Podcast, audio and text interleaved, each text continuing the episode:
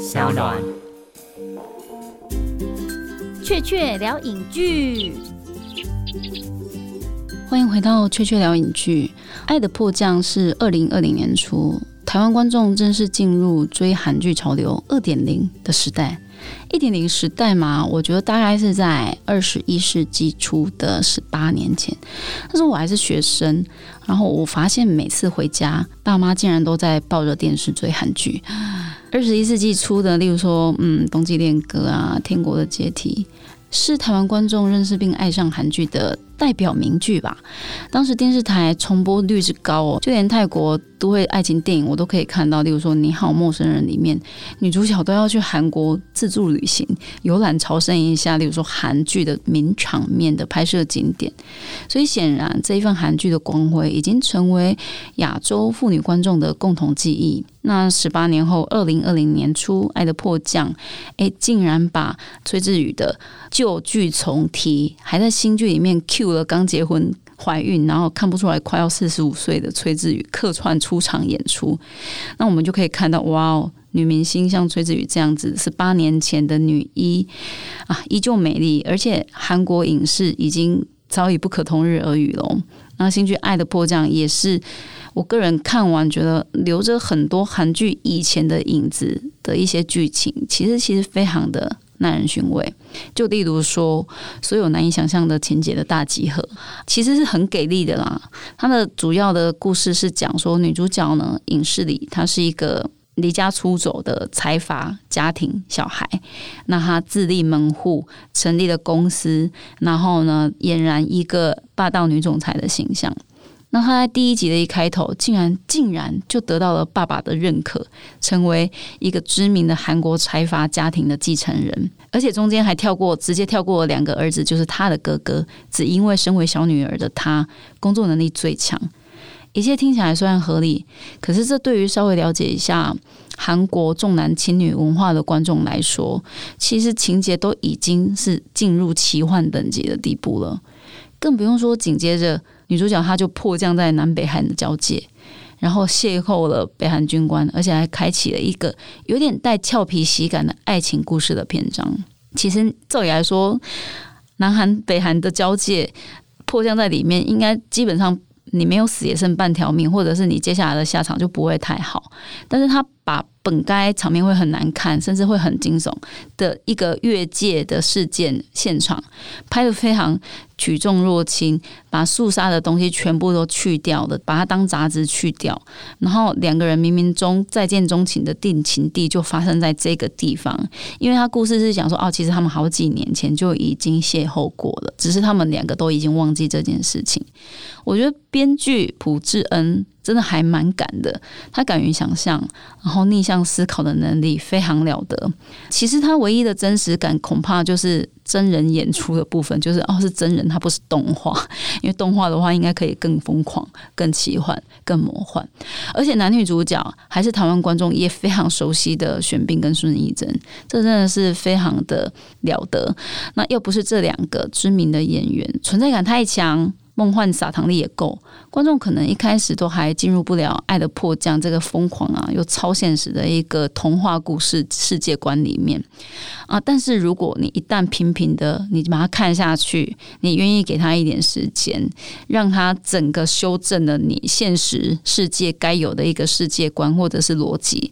你就开始去接受他的宇宙观的话，你就会开始。习惯他夸张的情节，还有永远都超展开的剧情，后来你就觉得，哎，什么事情发生都吓不了你了。举凡女主角继母一度讨厌到他把他带到海边，企图抛弃这种事情，害他得到一个家庭不信任的忧郁症，甚至还有自己想要寻死，觉得不被这个世界所需要的那种自杀念头，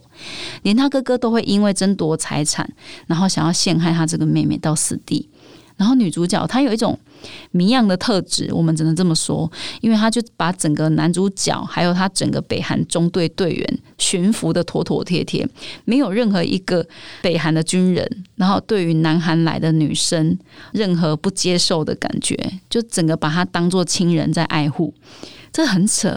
另外一边就是身为北韩算是总政局长高官之子的男主角。他在南韩一切的作为也都。竟然可以感化了南韩的国情院的内部机要人员，这到底要是多么超写实的一个童话设计，它才可以达到这些观众竟然会跟着这些剧情跟着哭、跟着笑，然后跟着哎点头，觉得叫好。简言之，《爱的迫降》就是把所有我们在世俗里面难以想象可以真正发生的情节，全部都集合起来，不但让它合情合理的发生。更让他自情自理性的进展，然后直攻到你觉得观众心中里面最没办法防备的那个地带，揪紧了大家内心觉得最柔软、最没有被世界污染的那块最后的净土。然后观众没办法去反驳，后来你也没有力气去吐槽了，因为剧中的主要的所有的角色群，他们每个人都历经了波折，然后都渴望一个得到很干净，然后很单纯的东西。他会让你可怜到让你觉得说啊，如果连这个都得不到，那这个世界真的是太没天理了。因为你已经换位思考到他每个角色的身上了，然后在所有的最不可能故事中，他竟然可以杀出一条血路，然后让。观众啊，戏迷啊，哇，看得如痴如醉，这就是《爱的迫降》他撒下的魔法金粉。而且，尽管所有的大事件明明都发生的太巧、太扯、太顺理成章，但是剧本就是可以让《爱的迫降》在所有的大事件之下的小事件的描述，可以触动到观众的心，甚至。还溢出了魔幻写实的况味，你想想会觉得这很扯，但是它其实很符合人性。就例如说，里面有一个窃听员的角色，他叫做郑万福。郑万福他在儿子，嗯，他有一个小儿子，人设设定是他在二零零九年的时候得到 H1N1 新流感，他是一个回忆的故事。但是呢，因为大家在看追《爱的迫降》二零。二零年的初的时候，啊，其实武汉肺炎正在沸沸扬扬的开始，所以其实我们在看现在的剧，然后他是用一个过往的一个流感的大肆虐，让大家突然想到说，哇，这种东西真的是余悸犹存，然后也成为了二零二零年观众现在在面对武汉肺炎的时候的现况对照。还有有有甚者，就是南北韩人之间的生活还有价值观的对照，他就会频频的让你看到南韩人怎么想，对于同一件事情，北韩人又怎么想。他们看似相冲突，可是又有着互文或者是彼此呼应的关系，在精神上会很紧密的把这两个国家的人民是家人这件事情，永远都是把它牵扯在一起。然后你就会看到整个韩国的戏剧是不是一直在渴盼两国缝合统一的那种心意。一开始当然是台面上像是罗密欧与朱丽叶的男女主角李正赫跟影视里的南北韩人的身份，这两个人在一开始的时候，他们一定是相爱不可得的爱情关系。但是后来，因为这两个人的身份，一个是财阀的女儿，另外一个是军政总长的儿子，所以呢，就会有一个资本的生活的便利跟共产世界的淳朴。好，只能这么说，各自的优点的描绘。然后，但是他们又会在剧情里面安插，其实北韩妇女也非常爱用南韩，所谓他们都叫做南边的保养品。然后，连男生，北韩的男生也在迷韩剧，然后学习流行的韩国文化。南韩的国情局，他们竟然还会很欣赏北韩士兵的，例如说义气啊、节俭啊、单纯这些。特质，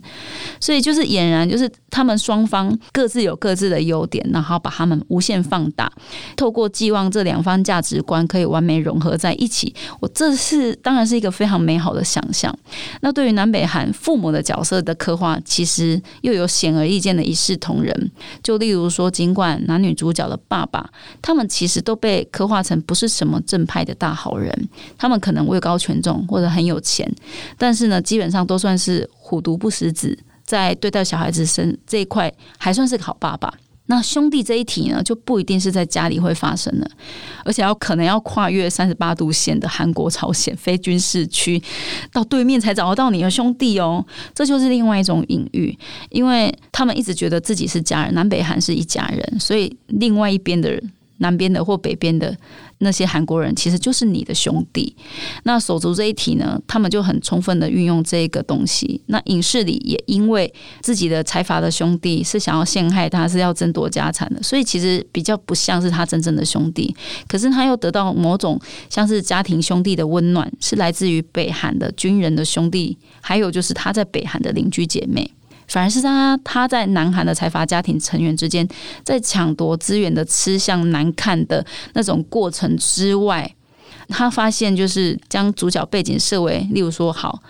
上流财团成员，我觉得韩剧真的非常矛盾这件事情，因为韩剧呢，它通常就是需要家世良好、身世显赫，甚至是财阀成员的人来当主角，它才可以吸引更多的观众想要去看。但是他们某种程度，韩国的戏剧又很爱把财阀还有他内部的斗争视作为害惨整个韩国社会乃至于人民生活。的不顺的主要的那个最大元凶，像是脏水一样的存在。所以呢，他拍的是美好的资本主义的爱情，可是呢，批判意识又非常多，然后很难把它彻底切割。所以至少在《爱的迫降》里面呢，坐享着资本主义一切好处的女主角影视里，她要不是有来自于。北韩像李正赫出现在他人生里面的话，然后甚至还带给他更多的像兄弟姐妹这样子的爱跟温暖，跟家庭的人际关系的话，其实影视里这个女主角，她的基本人设其实是被描绘成一个穷的只剩下钱的女强人，就典型的韩南韩人要追求的东西，但是呢，其他的东西都没有，就是这样而已。但比较特别的是，呃，女性角色在戏剧里面。看起来，尤其是像《爱的迫降》这样的戏里面，看起来好像很有大跃进。其实对照真正当下韩国的社会现况，像 N 号房这样的事件，你就会知道说，其实韩国女性她在戏剧里面的所有的样貌，过度美好的刻画，可能都只是假象。但是这份假象，可能她背地里面所积植的，又是一份就是要鼓励女性观众努力自主、经济自主，或者是心灵自主的一个。嗯，戏剧型的励志的作用的东西，像影视里这样的角色，他的人生的主要的清单，他分得很清楚。第一，永远都是事业，然后才是爱情，最后才是家庭。女主角影视里生命中的事物的先后顺序就是这样。其实也相对的，就是告诉当代的女性说，如果你今天要活得本位，其实你就是要这么理性的为你的生命排出来一个这样子理想的顺序。简单讲，就是女人要有钱，然后这就成了《爱的迫降》故事能够成立的所有的先决。基本上，其实，嗯，如果二零二零年初大家有看一出奥斯卡入围片，叫做《小妇人》翻拍的电影，叫做《他们》，它故事里面的核心思维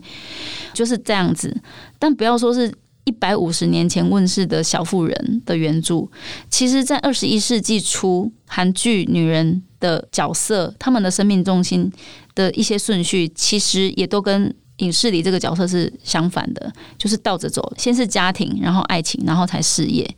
或者是应该是没有事业，他们只要好好的顾好他们的家庭，然后爱情就可以了。所以以此来看，其实《爱的迫降》的影视里这一个女性女主角的人设的存在跟出现，就已经是非常创新、很颠覆，而且很值得庆贺，来告诉。全世界全亚洲的女性观众说：“哎，其实或许你这样子的追求是没有错的。”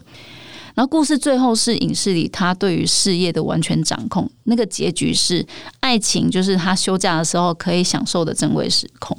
但是最主要就是他那份事业。然后最后最后才是家庭。他的家庭虽然他有一个不一定爱他，但是后来其实对他也不错的爸爸妈妈，甚至是还有兄弟，他们关系有修复了，但是也只是修复了，并没有真的他重新回归到他原生家庭的怀抱。但总之就是他事业、爱情跟家庭都全部都拿了。要不然如果不是这样，他就真的只剩下穷的只剩下钱的一个女人，在社会眼光里面其实是更可怜的。如果今天一个男人穷的只剩下钱，跟一个女人只是穷的只剩下钱，大家会觉得那个女人更可悲啊！这就是现在的一个良性的一个社会关系的很微妙的处境。那《爱的迫降》直到最后，其实都没有拍的，就是后面女主角到底会不会结婚生小孩那一段，因为结局就是要停到最好的一个样子。如果你去想说，尹世怡她一旦进入最后面，她跟李正赫结婚了，然后真的结婚生小孩，他们立马就会遇到哪些困难呢？就例如说，身为女主角的那种完美的、潇洒的生命轨迹就从此没了。因为女性一旦受到家庭的捆绑，她的命运通常就是一定会被打回原形的。你光是去想象小孩应该会是瑞士人吧，因为他们就是每年都在嗯瑞士这个像是鹊桥一样的地方，南韩人跟北韩人才能好好的谈恋爱，所以呢，他们小孩应该就会是瑞士人。可是呢，这个小孩瑞士人的小孩，他一定不能自由进出北韩。那平常一定就是影视里这个女主角，她会像是一个单亲妈妈一样，带着她的小孩，然后一家人要团聚，还要一天到晚劳力的带着小孩子飞去瑞士。就算经济上跟时间上他都很宽裕，都可以许可，可是精神上爸爸缺席这件事情是永远都很难被填补起来的一个硬伤的部分。所以其实《爱的迫降》女性的角色处境看起来像是越境了，可是其实就是非常的奇幻，其实也是不太可能的剧本设定里面才有可能被实践。所以难免女性观众可能会产生一种啊，我跟影视里之间有一个非常遥远的距离的那种感叹。可是幸好观众还可以成为女配角，像徐丹这样子的一个人啊。最后一集算命女巫有说一句女配角的一个 comment，就是她有了一个很大的成就，就不需要男人了。然后后来徐丹这个女配角最后她也自己也面讲说啊，女人不婚跟未婚就是这个世界上的潮流。这些台词其实恐怕才是当代女性，尤其是亚洲女性想要得到生命中全部的自由，而且具有可实践性的一个真理。那韩剧的女旦啊，像是崔智宇这样子的人，十八年前的韩剧女神，她还是要等到最近，也就是四十二岁的时候才结婚。现在其实饰演影视里的孙艺珍，大概三十八岁，其实也还没有结婚。所以其实徐丹的台词在戏外也是很有道理的。那一开始我们讲说，为什么《爱的迫降》它会有一些老韩剧的影子呢？